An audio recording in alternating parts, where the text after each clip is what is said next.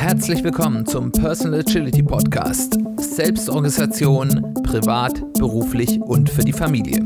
Ich bin Simon Kleiber.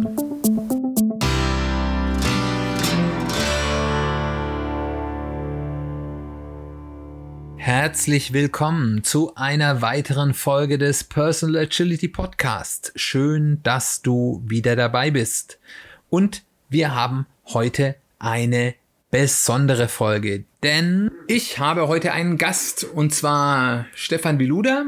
Ähm, wer das genau ist, äh, werdet ihr gleich von ihm selbst hören. Äh, wir haben uns getroffen oder kennengelernt, wie das im Moment gerade in den Corona-Zeiten so ist, in der virtuellen Welt, nämlich auf einer virtuellen Konferenz.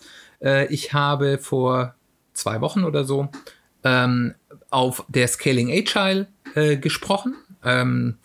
Das ist eine, eine Konferenz über ja, Skalieren von agilen Systemen in Unternehmen und ich habe da einen Vortrag über äh, Strategie äh, und strategisches Alignment gehalten und äh, Stefan war dort. Äh, ich glaube, du warst auch im Programmkomitee, wenn ich das richtig weiß. Du hast auf jeden Fall auch die Moderation gemacht, sowohl des der Mainstage als auch des äh, Raums, in dem ich dann ähm, gesprochen habe, also dem virtuellen Raum, in dem ich gesprochen habe. Und ähm, ja, und wir sind dann im Nachgang äh, ins Gespräch gekommen und er hat mir einige interessante ähm, Dinge erzählt und mir auch einen Blogpost von ihm gepostet, äh, geschickt, wo es nämlich darum geht, wie er Personal Kanban in seiner Selbstorganisation sehr stark mit den Methoden aus der ähm, Methodenkiste, sage ich mal, von Getting Things Done. Wir haben da ja ganz am Anfang vom Podcast in den Einführungsfolgen auch durchaus mal darauf referenziert, dass es da durchaus auch ähm, wichtige Aspekte gibt, ähm, die ich da auch immer wieder betone. Also zum Beispiel, dass man am Initiieren eines solchen Personal äh, Kanban oder Personal Agilitätssystem so ein Braindump macht, um erstmal wirklich alles aus seinem Kopf rauszubekommen. Äh, ist ein Aspekt, der für mich ganz wichtig ist und das ist auch so ein bisschen für mich mein Weg in die persönliche Agilität gewesen, nämlich ich bin, als ich mich so ein bisschen mit Selbstorganisation auseinandergesetzt habe, weil ich habe ja schon mal erzählt, ich war früher ein sehr, sehr unorganisierter Mensch. Das ist ja meistens der Grund, warum man sich mit Selbstorganisation auseinandersetzt.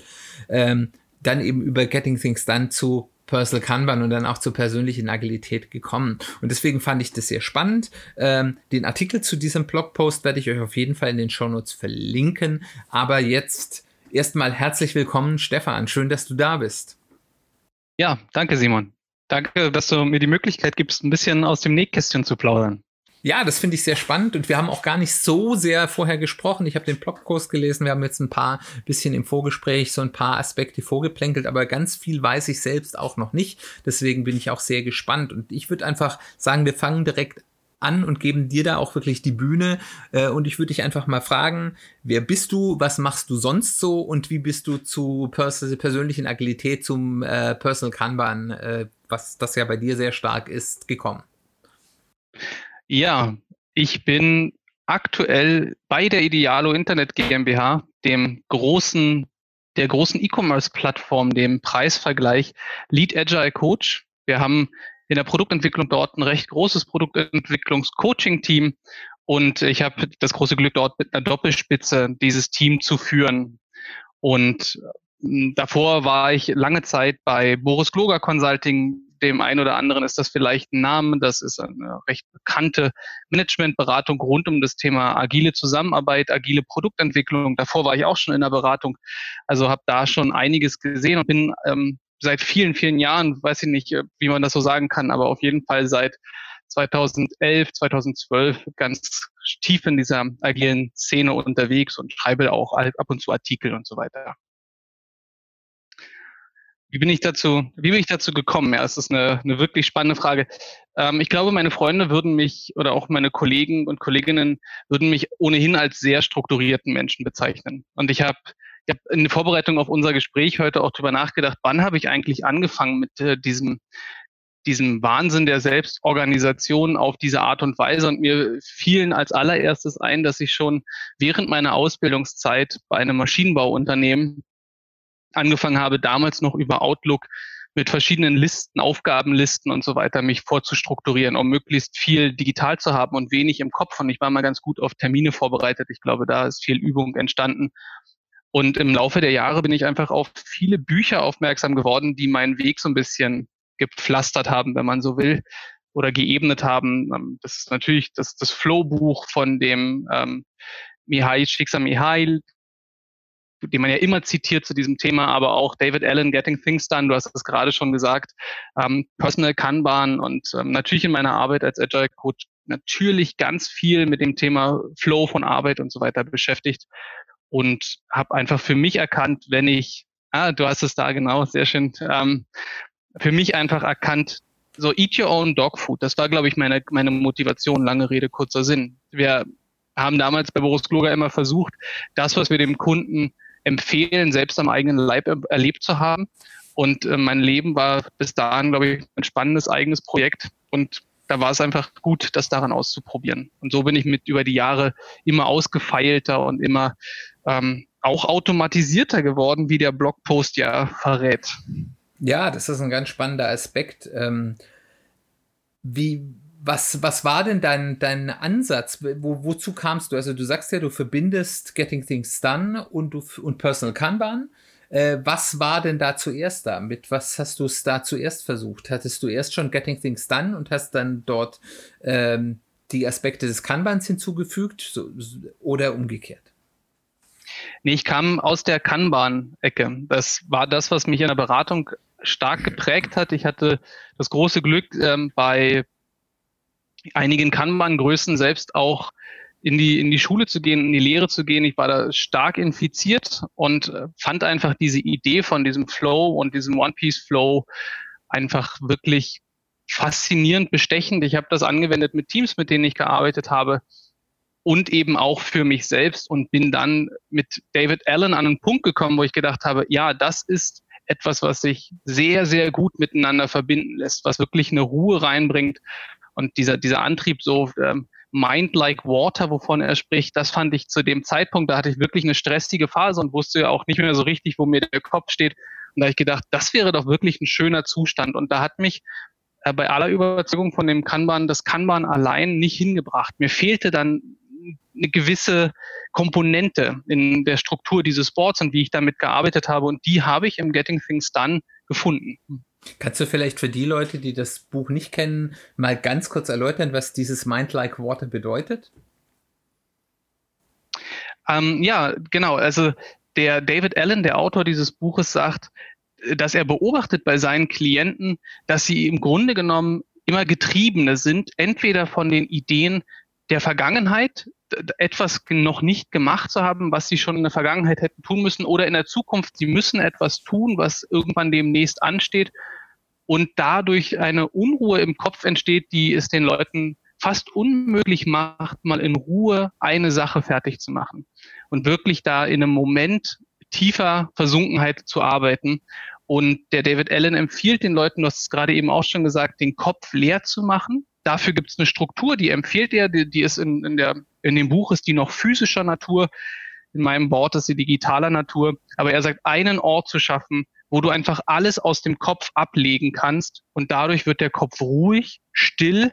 Und das ist ja ein Zitat von Bruce Lee, dass er da zweckentfremdet und er sagt, du sollst einen Mind like Water, also einen ganz ruhigen Kopf haben, der auf alles reagieren kann. Die Idee ist so, auf dem, aufs Wasser trifft ein Stein auf und es ist einfach, das Wasser nimmt die Energie des Steins mhm. auf, verteilt sie gleichmäßig, ohne dass da irgendwie groß was entsteht. Da, da, geht, ähm, da geht dann nichts kaputt bei so, sondern das wird einfach integriert und dann geht's weiter. Und diesen Zustand empfiehlt der David L. auch Menschen, die eben äh, viele Dinge zu tun haben. Und das sind heutzutage ja fast alle. Ja, das stimmt wohl. Und ähm, was war denn nun der Aspekt, der dir gefehlt hat in deinem davorigen äh, Personal Kanban-System? Äh, vielleicht kannst du davor sagen, wie sah das davor so aus? War das so ganz klassisch? Ich habe hier so ein Backlog ein bisschen geordnet und dann habe ich, was mache ich in der nächsten Woche, was mache ich heute, äh, was mache ich gerade, was ist fertig? Oder wie, wie kann man sich das vorstellen? Genau, also es war gar nicht so viel anders von dem, was man sich äh, gemeinhin vielleicht, wenn man irgendwie Trello benutzt oder Asana oder solche, solche Boards, so digitalen Boards, was man da hat. Also es waren eigentlich nur wenige Spalten, so ganz platt gesagt, so was steht an, Backlog ja, oder To-Do, Doing Done mit ein bisschen ausgefeilten Spalten für verschiedene Projekte oder vielleicht private Projekte und berufliche Geschichten. Aber es war einfach nicht wirklich ausgefeilt. Ähm, und es führte nach kürzester Zeit wirklich dazu, dass ich überfordert war von dieser Menge an Zeug, was da drin ist. Und der David Allen hat gar nicht nur eine Sache reingebracht, sondern eine Reihe von Dingen. Die erste Schlüsselsache, die er für mich reingebracht hat, war diese Input Queue, diese Inbox, diese eine Stelle, wo alles landet. Das habe ich vorher so nicht gemacht. Ich hatte einfach verschiedene Quellen, in denen oder aus verschiedene Lager, in denen Dinge zwischengelagert wurden und an denen ich mich dann irgendwie immer wieder so durchforsten musste. Also angefangen von ähm, E-Mails oder irgendwie Sachen, die ich mir selber geschrieben habe, Sachen, die aus Projekten kamen, Team-Backlogs oder oder. Das war das eine, zu sagen, nee, es gibt eine einzige Stelle, wo das alles landet. Die zweite Sache, die mir der David Allen mitgegeben hat, die ich wahnsinnig interessant, wahnsinnig wichtig fand, ist einfach zu sagen, es gibt eine Someday Maybe Spalte.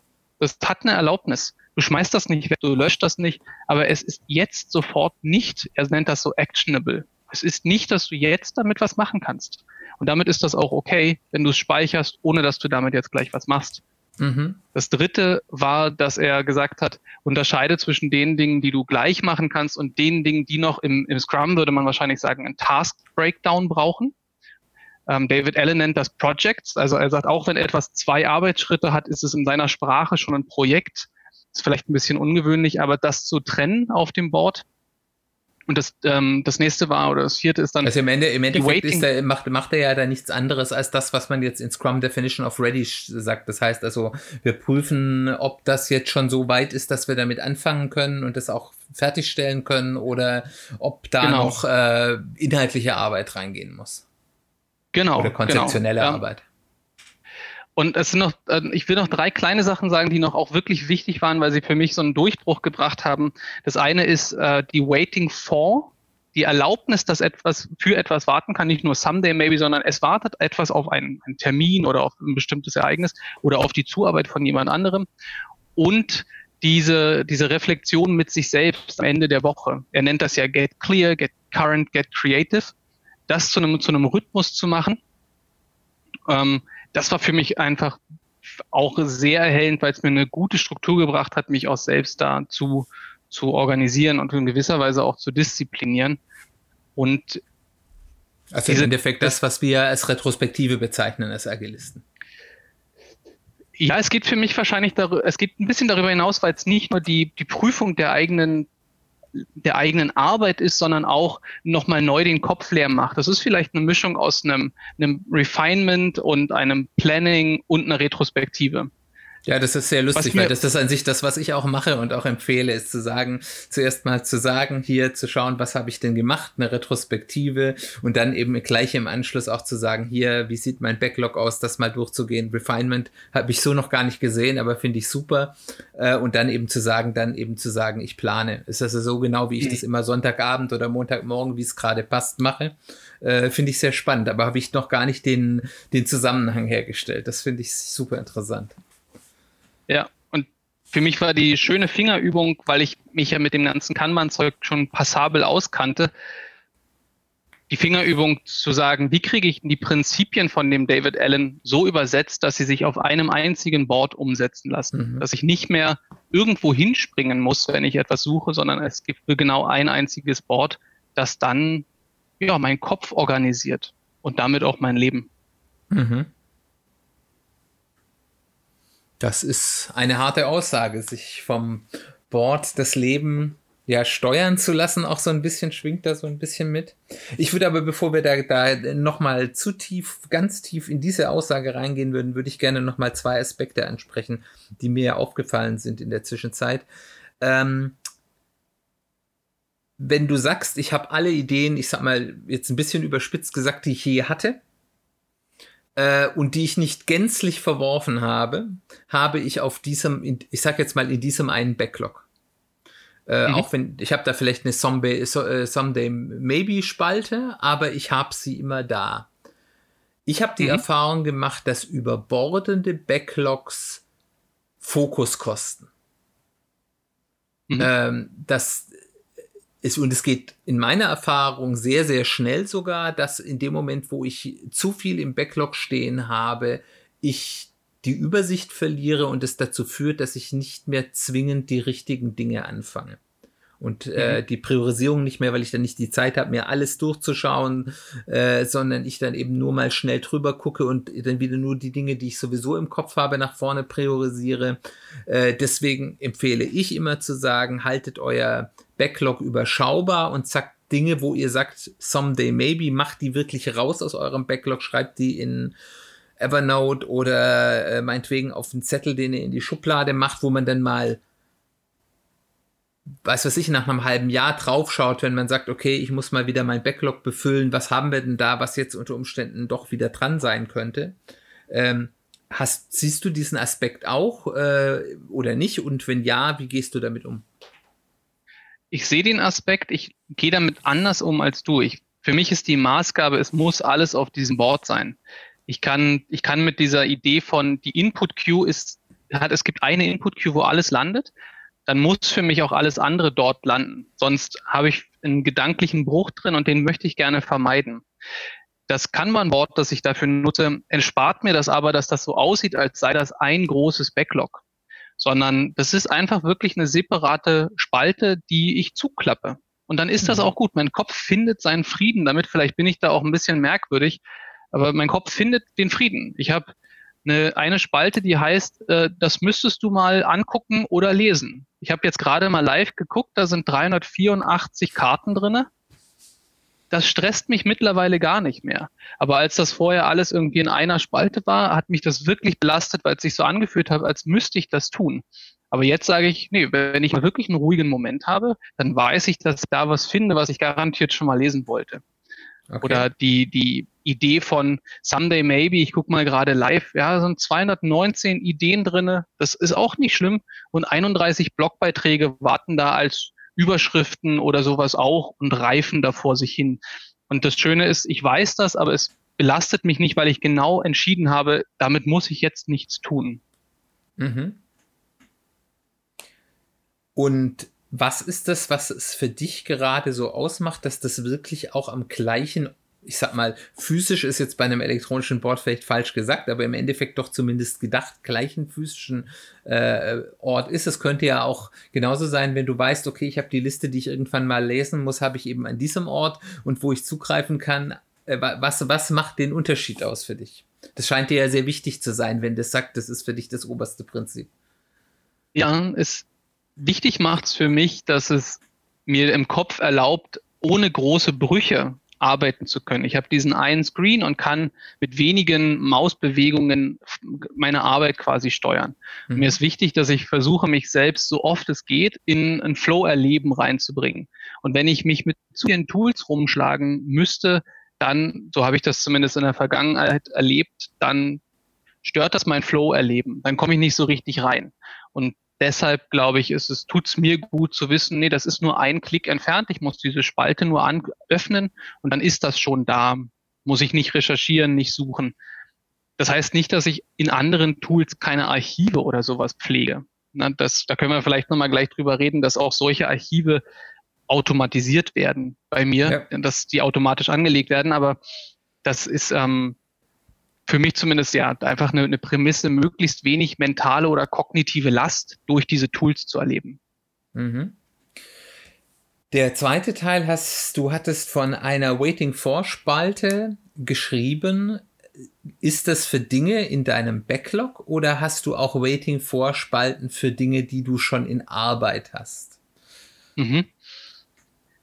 Diese Waiting for Spalte ist eigentlich ein Backlog, also sie wartet zum Beispiel darauf, dass ein Termin stattfindet. Ich denke mir manchmal schon Sachen aus, die ich in bestimmten Terminen habe, die ich sagen möchte, die ich ansprechen möchte, gerade wenn es darum geht, ich möchte im Kontakt bleiben mit Kolleginnen und Kollegen aus meinem Team.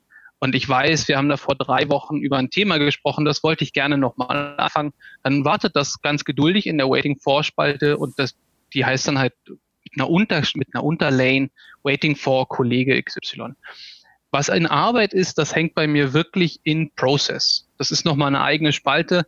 Wer sich diese ganzen äh, Spalten mal angucken möchte, ich bin da in, in dem Blogbeitrag recht transparent. Und da sind dann wirklich Dinge, die begonnen sind und teilweise die ich nicht abschließen kann. Also auch ich stelle wie jedes normale Entwicklerteam fest, dass es manchmal Dinge gibt, die ich beginne, die ich gar nicht abschließen kann. Fällt mir dann auf. Ich warte auf eine Antwort von irgendeinem Lieferanten, ich warte auf mhm. eine Antwort von einer Behörde oder ich habe einfach gerade nicht mehr genug Zeit. Dann landen die in dieser Process-Spalte, kriegen ein kleines Flag und werden später bearbeitet. Du sagst, es, es steuert dein ganzes Leben oder, oder, oder organisiert dein ganzes Leben. Das heißt, du machst keine Trennung zwischen Arbeit und Privat. Also zumindest du benutzt das gleiche Tool. So habe ich das jetzt mitgenommen. Ähm, inwieweit ist das dann auch für dich sehr durchgängig oder hast du da dann auch irgendwo deine klaren Trennungen sowohl in der Realität als auch in deinem Organisationssystem? das Board selbst bildet das in gewisser Weise ab. Also es gibt halt Waiting-Vorspalten oder in dieser Waiting-Vorspalte gibt es Untergruppen, die dann vielleicht auf private Events warten. Da bin ich vielleicht ein bisschen nerdig. Ich habe durchaus etwas, wo es heißt, so, wenn du mal wieder in, in Berlin unterwegs bist, ich wohne in Berlin, wenn du mal wieder in Berlin unterwegs bist und zu viel Zeit hast, das sind Dinge, die du in Berlin schon mal machen wolltest ähm, die warten da einfach. Oder auch, das, ich weiß nicht, ob meine Freundin das jetzt hört, aber ich habe auch eine Spalte, die heißt, äh, wenn ich mal wieder ruhige Zeit mit meiner Freundin habe, das sind die Dinge, die ich ganz gerne mit ihr diskutieren würde oder wo ich ganz gerne mit ihr irgendwie zu einem Punkt, zu einer Entscheidung kommen möchte oder so. Das gibt's da auch. Das ist schon das gleiche Wort, aber es ist, wenn man sich das anschaut, ist das visuell hinreichend getrennt, um nicht komplett ineinander überzugehen. Mhm. Was aber, was aber gleich ist, ist, ich habe eine Spalte, die heißt Fokusthema. Da landen alle Unteraufgaben, die zu meinem Wochenfokus gehören. Das ist klar, die werden zuerst bearbeitet. Und es gibt eine zweite Spalte, die heißt Already Committed. Das sind Sachen, wo ich Menschen bereits ein Versprechen abgegeben habe, dass sie da was von mir bekommen. Und das ist Prio 2 dann sozusagen. Und da landen sowohl berufliche als auch private Dinge drin, Ehrlicherweise gibt mein Job das aber auch her, das so miteinander zu mischen. Zum einen habe ich eine große Leidenschaft für das, was ich tue, und zum anderen ist mein, meine Arbeit einfach nicht so organisiert, dass ich das scharf trennen müsste. Es kann auch ineinander übergeben. Also ich kann auch am Abend mal ein Mitarbeitergespräch oder irgendwie eine Reflexion oder einen Workshop vorbereiten. Das heißt, du bist eher auf der Seite äh, Work-Life-Integration als Work-Life-Balance. Genau, ich glaube, ich habe nur ein Leben, das muss sich miteinander gut, gut ausgehen, genau, ja. Gut, dann, dann, dann würde ich noch mal gerne eins weiterspringen. Also du, du hast es ja schon immer wieder so geteasert, äh, dass du, ähm, und jetzt wird's, glaube ich, dann wirklich nerdig. Ich hoffe, wir äh, hängen da nicht so viele Leute ab äh, dass du da sehr viel auch auf Automatisation setzt und dass das für dich ein unheimlich wichtiger Aspekt ist. Kannst du uns da ein bisschen erzählen, was du da so machst und vor allem auch warum, außer dass es cool und nerdig ist? da kommt ein weiteres Buch so rein, was mich inspiriert hat. Äh, das Buch ist ja in der Kritik und ist ja auch ein bisschen verrissen, aber es gibt von dem Timothy Ferris ja diese Vier-Stunden-Woche.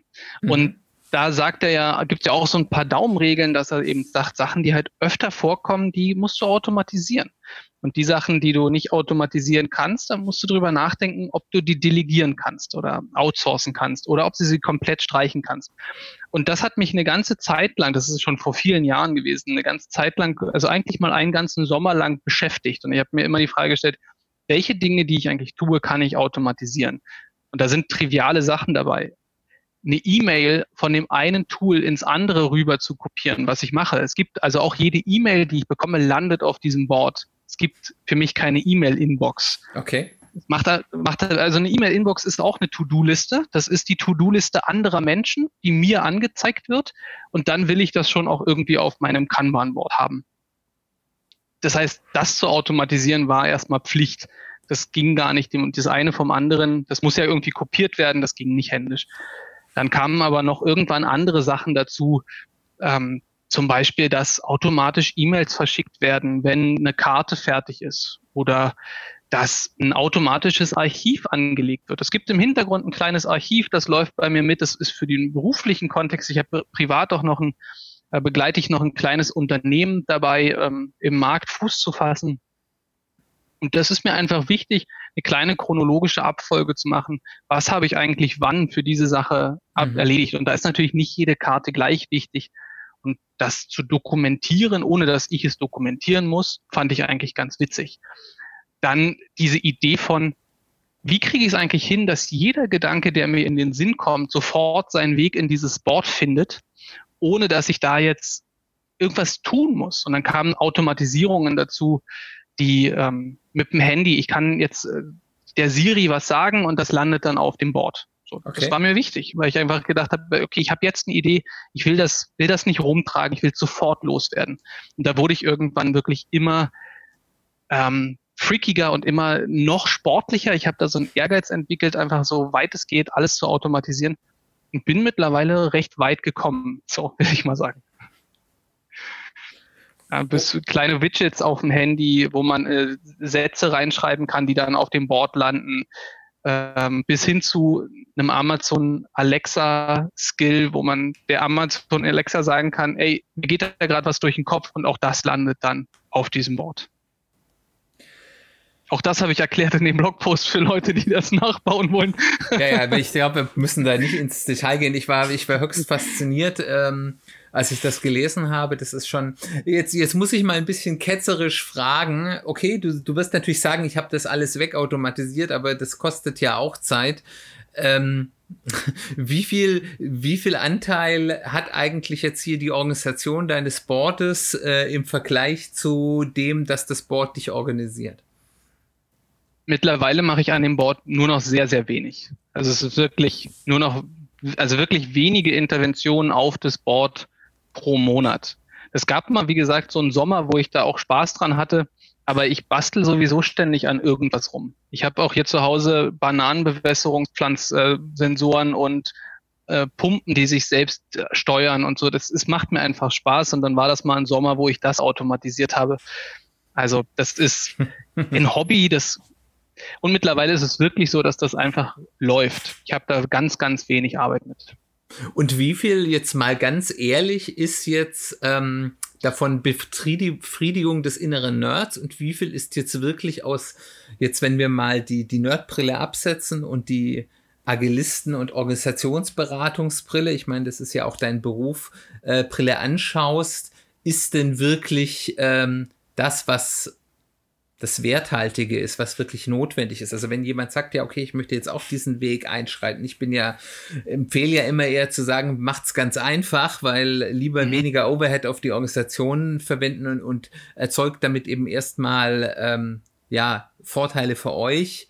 Ähm, wie viel davon war sozusagen der Spaß an dem Thema und wie viel war wirklich, wo man sagt, das ist wirklich, was mich elementar nach vorne gebracht hat? Ja, ist eine, ist eine gute Frage. Zum einen ist, glaube ich, wichtig zu verstehen, ich mache das seit 2011 und das ist einfach iterativ. Da kommt immer mal noch eine Idee dazu, mal baue ich irgendwas aus, mal kommt irgendwas, muss geändert werden. Das ist verschwindend gering. In Summe sind das wahrscheinlich ein paar Arbeitstage. Ja, sehr wahrscheinlich sogar. Wenn aber die Frage ist, was ist davon werthaltig, dann sage ich wirklich alles. Und wenn ich es einfach transferieren könnte, dann würde ich es jedem wirklich empfehlen. Vielleicht nicht in dieser, in dieser extremen Form, wie ich das gerade mache, aber ich kann, ich, ich lege meine Hand dafür ins Feuer. Die Ruhe und Gelassenheit, die ich jetzt gerade habe und die Fähigkeit, Sachen zu realisieren, mit einem hohen Fokus und einer hohen inneren Befriedigung, die war vorher nicht möglich. Und die verdanke ich dieser Organisation. Die Schattenseite ist, ich bin halt ein organisierter Typ. Also dieses Tool funktioniert, weil ich das akzeptiere, dass dieses Tool mir sagt, jetzt ist was dran. So, ich weiß jetzt, oh, jetzt habe ich eine Stunde konzentriert am Schreibtisch. Dann kann ich das Board aufmachen und da ist in der Waiting Vorspalte etwas, das genau zu diesem Zeitfenster auf mich wartet.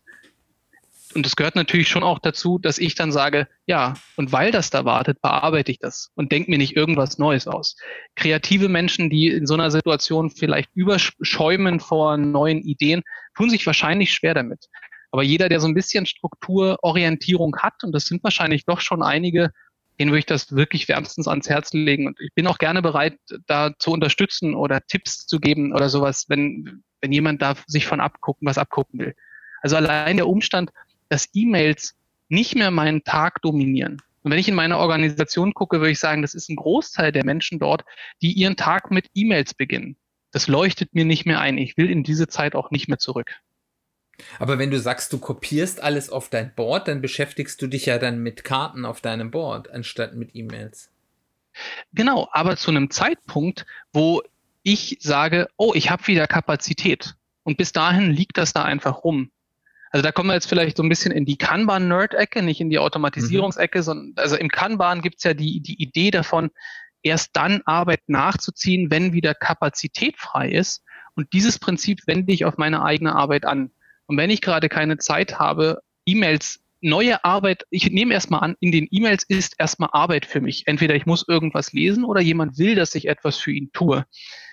Und ich habe aber gerade keine Kapazität dann ist mir das egal, ob dieses Push-Medium, Unterschied mhm. Push versus Pull, ob dieses Push-Medium jetzt der Ansicht ist, dass ich diese E-Mail zu bearbeiten habe. Und dieses Kanban-Board entspannt das. Ich kriege da keine Push-Notification, ich kriege da gar nichts, sondern ich habe jetzt, jetzt habe ich eine halbe Stunde Zeit, neue Arbeit zu beginnen. Und dann gucke ich auf das Board in diese Spalte. Sonst ist die eingeklappt. Und das gibt mir ohne Ende inneren Frieden. Ja, diese E-Mails werden dann irgendwie bearbeitet aber zu einem Zeitpunkt, den ich bestimme und zu einem mentalen Zustand, der das zulässt, dieses Zeug auch zu bearbeiten. Ich kenne genügend Führungskräfte, die permanent über ihre E-Mails scrollen. Ich weiß nicht genau, wie ihr Kopf das aushält. Ich kann nur sagen, meiner hält das nicht aus, permanent zu wissen, wie viel Zeug da noch auf mich wartet. Und hast du jetzt eine Kultur bei deiner Arbeit, ähm, wo das akzeptiert wird, weil also ich kenne also diese diese klassischen, das sind ja die, die bis ganz zum Schluss, als es gar nicht mehr anders ging, noch die Blackberries benutzt haben, die Leute so aus meinem Bekanntenkreis, äh, die so E-Mail, die auch nachts quasi die erste Blick auf die beruflichen E-Mails waren. Das sind dann so Leute, die sind irgendwie im Investmentbanking oder irgendwie bei einer großen Wirtschaftsprüfung oder sonst irgendwie im M&A-Geschäft, solche Geschichten. Ähm, da wird das erwartet. Da wird das erwartet, dass wenn ich eine E-Mail bekomme, ich die spätestens nach einer Stunde gelesen habe und das ist schon so ein sehr grenzwertig und auch am Wochenende und im Zweifel auch nachts. Genau, das ist die gleiche Argumentation, die wir im Kanban haben. Bin ich ein Emergency Room oder bin ich ein Produktentwickler? Mhm. Wenn ich ein Emergency Room bin, dann habe ich besser immer Kapazität, um das offene Bein, das mir durch die Tür geschoben wird, sofort zu flicken ich würde mich sehr eher als auf der anderen Schiene betrachten. Ich bin zeitautonom, ich bin eher so wie ein Produktentwickler. Ich habe einen Backlog und aus dem ziehe ich, wenn ich die Kapazität habe. Und ich habe ehrlicherweise in all den Jobs, die ich gerade aufgezählt habe, also sowohl in den beiden Beratungsjobs als auch jetzt eben in Idealo als Agile Coach und jetzt als Führungskraft dort als Lead Agile Coach, die volle Zeitautonomie bin ganz froh, dass ich auch nicht an, an solchen Reaktionszeiten gemessen werde. Aber wie gesagt, ich bin kein, kein Callcenter und ich bin auch eben nicht in so einem Geschäft, wo das erforderlich ist. Bei mir guckt man eher drauf, mache ich meinen Job wirksam. Und wenn ich guten Gewissens sagen kann, dass ich wirksamer bin, dadurch, dass ich mich nicht immer wieder durch diese E-Mail-Impulse oder diese Impulse von außen ablenken lasse, dann glaube ich, lässt man mich auch gewähren. Ich habe zumindest noch nie Ärger bekommen. Es gibt schon mal Rückfragen, so was ist eigentlich mit der E-Mail? Und wenn ich dann sage, ja, die ist bestimmt angekommen, aber ich habe gerade keine Kapazität. Ich mache das so schnell ich kann, oder ich sage dir, dass ich es nicht mache. Das gibt's auch. Ich habe auch eine Spalte, die heißt Will Not Do. Und da landet einfach alles drin. Und manchmal gibt's auch eine automatische Info. Sorry, ist gerade nicht dran bei mir. Tut mir leid, habe andere Prioritäten. Ich habe auch im Kalender immer eine, drinstehen, was gerade diese Woche meine Priorität ist oder in den nächsten zwei Wochen, sodass es da auch keine verschnupften Reaktionen gibt. Aber ehrlicherweise passiert das ganz, ganz selten. Wenn da du dann, habe ich vielleicht so, aber wenn, auch einfach wenn, Glück. Wenn du dann so eine E-Mail-Karte auf Will Not Do äh, äh schickst, schickt dann deine Automatisierung automatisch eine Mail raus, die sagt, äh, ich habe deine E-Mail gelesen, leider habe ich dafür keine Zeit. Ist das dann schon so weitgehend oder ist das noch die nächste Stufe des Wahnsinns? Das ist die nächste Stufe. Ich habe das mal ausprobiert. Also ich kann es bauen, ich weiß, wie es geht. Merke, äh, ich muss aber gestehen, ich habe da Manschetten und Respekt gegen Kolleginnen gegenüber, dass sie natürlich nicht mit einem Bot reden wollen, sondern mit mir. Ähm, üblicherweise passiert das dann eher, dass ich dann gar nicht antworte, was vielleicht auch gar nicht so respektvoll ist. Hm, Riet mich dann immer damit raus, dass ich ja nicht bezahlt dafür werde, dass ich E-Mails beantworte. Ja, nicht im, bin ja nicht im Kundensupport. Aber ich, ich will gerade noch mal ganz kurz auf den Punkt, den du da vorher angesprochen hast, noch mal gehen. Gar nicht jetzt äh, dir antworten, sondern das auch noch mal hier für, für euch Hörer da draußen äh, noch, mal, noch mal betonen, weil ich das einen unheimlich wichtigen Punkt bin, äh, finde. Ähm, dieses, diese Selbstreflexion, sich erstmal zu fragen, wer bin ich denn eigentlich? Was für eine Rolle habe ich denn privat oder beruflich? Ist es meine, ich fand dieses Beispiel mit, bin ich jetzt der, der äh, Notfallhelfer, der quasi sagen muss, ich, ich muss für bestimmte Dinge auf Abruf sein? Ähm, oder eben zu sagen, ich bin das nicht und ich bin eben eher, ich sollte möglichst geplant und geordnet durchzuführen und dann zu überlegen, was bedeutet das? Wenn ich zum Beispiel weiß, ich bin der, der auf Notfälle reagieren muss, bedeutet es, ich muss mir einen unheimlich großen Puffer an Arbeitskraft frei halten, dass ich nicht dann auf einen sowieso schon vollgestopften äh, sozusagen Kuchen, den ich abzuarbeiten habe, dann noch die Notfälle bekomme, sondern dann muss ich mir diesen Puffer frei halten. Oder eben, wenn ich sage, ich bin nicht der, der reaktiv sein muss in, in mit einer sehr schnellen Reaktionszeit, ähm, dann auch ganz klar zu sagen, ich mache das auch nicht.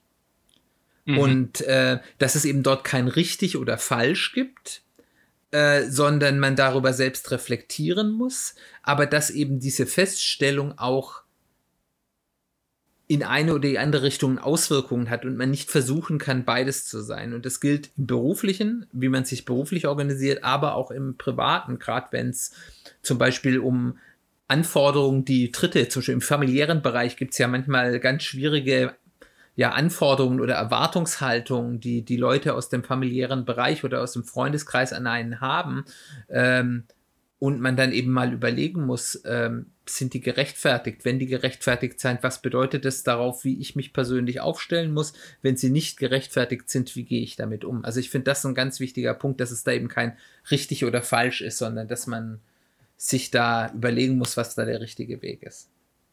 Ja, ist eine Frage der Zweckmäßigkeit. Und es ist gleichzeitig nicht nur die Frage, welche Umgebung habe ich, in der ich arbeite, sondern auch die Frage, wie funktioniere ich als Mensch eigentlich gut? Ich glaube, das ist legitim, dass Menschen in unterschiedlichen Umgebungen unterschiedlich gut ihre Arbeitsleistung erbringen können oder unterschiedlich. Geht ja nicht nur um Leistung, geht ja auch um Freude. Kann ich freudvoll arbeiten? Kann ich kreativ sein oder kann ich irgendwie Sachen fertig machen? Und ich habe relativ früh für mich erkannt, dass ich lange Zeitblöcke, konzentrierte Arbeitszeit einfach brauche. Und das, was man gemeinhin den Manager-Schedule nennt, diese 15, 30 Minuten durchgetakteten mhm. Tage, das funktioniert für mich nicht. Es mag sein, dass es Menschen gibt, für die das funktioniert. Ich erlebe viele Führungskräfte, die haben so einen Kalender, da funktioniert der aber trotzdem nicht, weil sie diese Reflexion, von der du gerade gesprochen hast, für sich noch nicht abgeschlossen haben. Mhm. Ähm, dabei bin ich übrigens auch gerne unter behilflich. Ich bin so ein kleiner Weltverbesserer. Also wenn Leute darunter leiden, wie sie so arbeiten, dann gerne auch in die Reflexion gehen. Ich habe für mich erkannt, ich brauche diese ruhigen Momente, diese menschenarmen Momente, wo ich auch meiner eigenen Agenda folgen kann und habe systematisch die letzten Jahre mein Arbeitsumfeld danach auch gestaltet. Ja, das ist ein guter Punkt. Und es ist auch kein Entweder-Oder. Also es, man kann zwar nicht beides gleichzeitig, aber es ist durchaus auch richtig, dass für manche Menschen, zum Beispiel ist es bei mir so, dass für bestimmte Aufgaben ich schon das eine kann, aber wenn ich andere Aufgaben erfüllen soll, es eben nicht geht. Also, und dass man das dann eben auch sieht, dass sieht, ich habe jetzt wieder hier Aufgaben oder Pläne, die eben langes, ungestörtes Arbeiten braucht, Aufgaben, wo man vielleicht erstmal einen gewissen Zeit braucht, um reinzukommen, äh, das ist ja häufig so, wo, wo dann ist der Timeslot gerade zu Ende und dann ist man jetzt gerade reingekommen, weil man erstmal eine halbe Stunde prokrastiniert hat, äh, bis man dann da richtig dann, dann zum Start kommt, dann ist das eben auch. Und das kann durchaus unterschiedlich sein. Ja, ich ähm, bin sehr fasziniert von dem, was du da aufgebaut hast. Ähm, ich weil ich da in der, in der Entstehensphase, wie wir da quasi, wie du dazu gekommen bist, gewisse Parallelen auch damit sehe, wie ich dazu gekommen bin. Ich bin ein bisschen anderen Weg gekommen, gegangen, was ja auch in Ordnung ist. Wir sind ja auch unterschiedliche Menschen. Ähm ich finde es aber sehr faszinierend, wenn man das dann so konsequent macht. Ähm vielleicht dann auch noch mal in die Reflexion. Gibt es irgendwelche Inkonsequenzen? Du klingst jetzt sehr konsequent, über die du dich dann ärgerst, wo du sagst, oder wo die du dir dann aber auch sehr bewusst zugestehst? Hm, ich bin bei dieser Wochenreflexion, von der ich erzählt habe, die mir sehr wichtig ist, bin ich nicht so konsequent, konsequent. Also es gibt Wochen, in denen mache ich das nicht. Und ich ärgere mich dann danach, wenn ich es nicht gemacht habe. Aber es kommt schon mal vor, dass ich das so ein bisschen schleifen lasse, gerade wenn es eine stressige Woche ist, wo dann die Termine vielleicht doch sehr dicht gedrängt sind, dann fällt das hinten runter und ich merke, dass dann vielleicht nach wenigen Wochen, dass dann das anfängt, mich zu überholen. Also es gibt eine Inkonsequenz in dem Augenblick, wo ich, wo mein Kopf nicht mehr den Eindruck hat, dass ich mit meiner Input Queue noch hinterherkomme. Und in dem Augenblick, wenn nicht mehr das Zutrauen da ist, dass das auch alles irgendwie gut verwaltet oder entschieden wird, dann fängt dieser, dann nimmt dieser Mind-like-Water-Zustand wieder ab. Mhm. Das ist was, das ist für mich auch nicht, nicht ganz ohne, da muss ich drauf achten.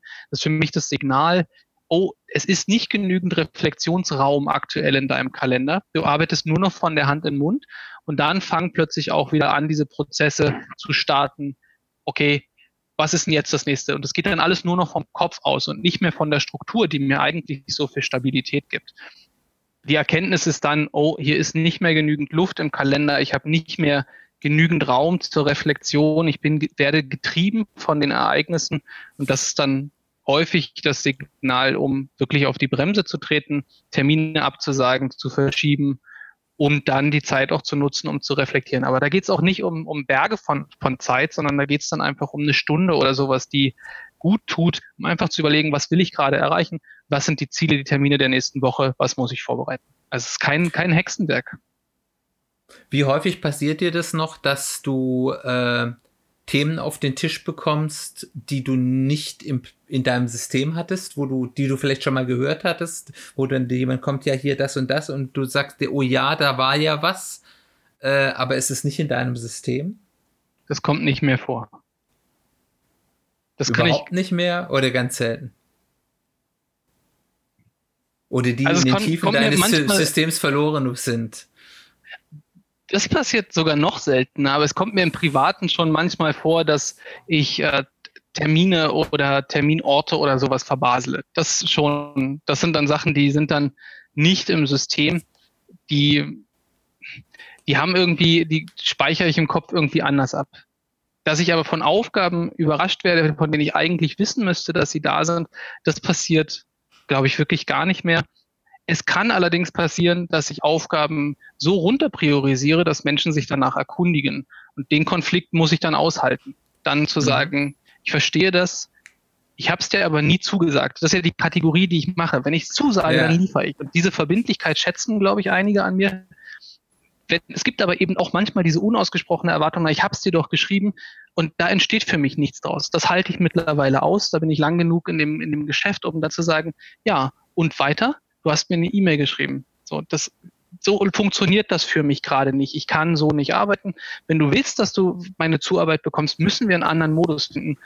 Und diese Konflikte halte ich dann auch aus. Kommt aber wirklich auch nicht so oft vor.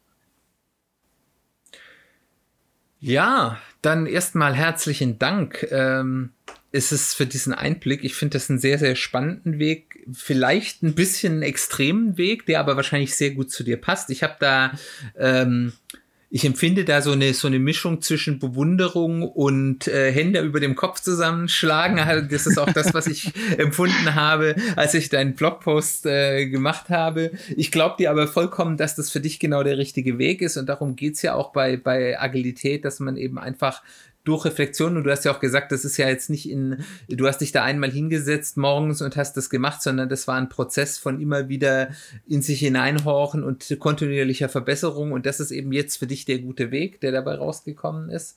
Äh, das finde ich sehr, sehr spannend. Zum Abschluss frage ich noch die schöne Meta-Frage. Äh, welche Frage hätte ich dich fragen sollen, die ich dich nicht gefragt habe? Ah, sehr schön. Auf diese Frage hätte ich mich wohl vorbereiten können. Welche Frage hättest du mich fragen können? Hm, vielleicht, für wen, glaube ich, ist dieses System besonders relevant? Es ist ja schon, die, den Beruf, den ich mache, der ist, glaube ich, schon sehr speziell. Die Arbeitsbedingungen sind sehr günstig für das, was ich da tue. Und wenn ich mir aber umschaue, welche Menschen in einem ähnlichen Umfeld arbeiten, dann glaube ich, dass das für alle Führungskräfte in der Wissensarbeit ein hochrelevantes System ist. Und ich glaube, die ein oder andere Adaption davon könnten die Menschen in dieser Rolle oder in diesen Funktionen auch übernehmen. Und ich glaube, es würde ihnen gut tun, es würde ihm auch im Privaten gut tun. Wahrscheinlich würden sie insgesamt ruhiger werden und dadurch könnte dann die, ihre Lebensqualität sich auch verbessern. Mhm. Das heißt, für dich ist der größte Outcome, den du da hast, ist Ruhe? Ruhe im Kopf, ja. Ruhe im Kopf. Ich glaube, das ist ein gutes Ziel und dann sind wir wieder bei diesem State like Water. Hm. Äh, ich glaube, das ist ein schönes Schlusswort. Herzlichen Dank, dass du da warst. Wie gesagt, in den Notes ähm, verlinke ich den Blogpost und darüber könnt ihr dann ja auch äh, den Kontakt suchen. Äh, mit Stefan, wenn ihr da noch Fragen habt. Mir werden wahrscheinlich auch noch mal einige Fragen im Laufe der Zeit kommen. Ähm, ja, und das ist äh, auf jeden Fall auch äh, noch mal ein Aufruf an euch.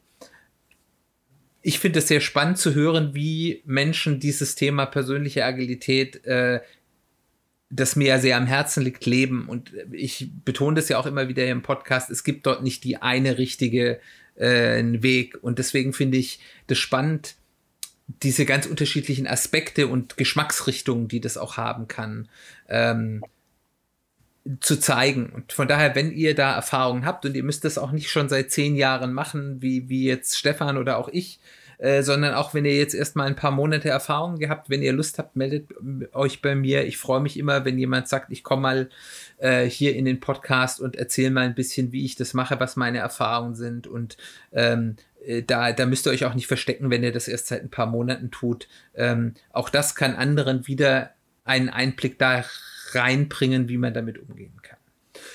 Dann äh, bleibt mir nur, mich zu verabschieden. Herzlichen Dank, Stefan. Schön, dass sehr du da gern. warst. Danke für die Einladung, Simon. Hat mich sehr gefreut. Bitte. Hm. Dann bleibt mir eigentlich nur noch dir Danke zu sagen, dass du zugehört hast.